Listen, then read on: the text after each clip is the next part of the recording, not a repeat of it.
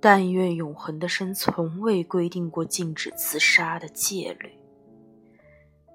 这是一个荒芜的花园，长满败花野草，却还在结子生果。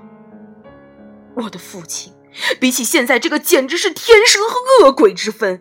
他是那样爱我的母亲，甚至都不愿天上的风刮疼他的脸；而我的母亲又是那样的依恋于他的爱，就像每次进食只会促进食欲那样，没有个够。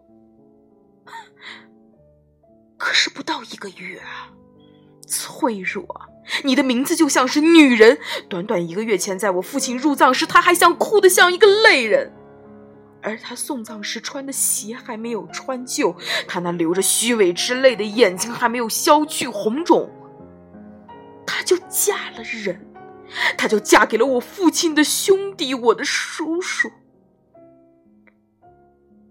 可那个人一点也不像我的父亲，一头没有理性的畜生，也要悲伤的比你更长久一些。母亲，这不是什么好事，也不会有什么好结果的。可是碎了吧，我的心，我必须管住。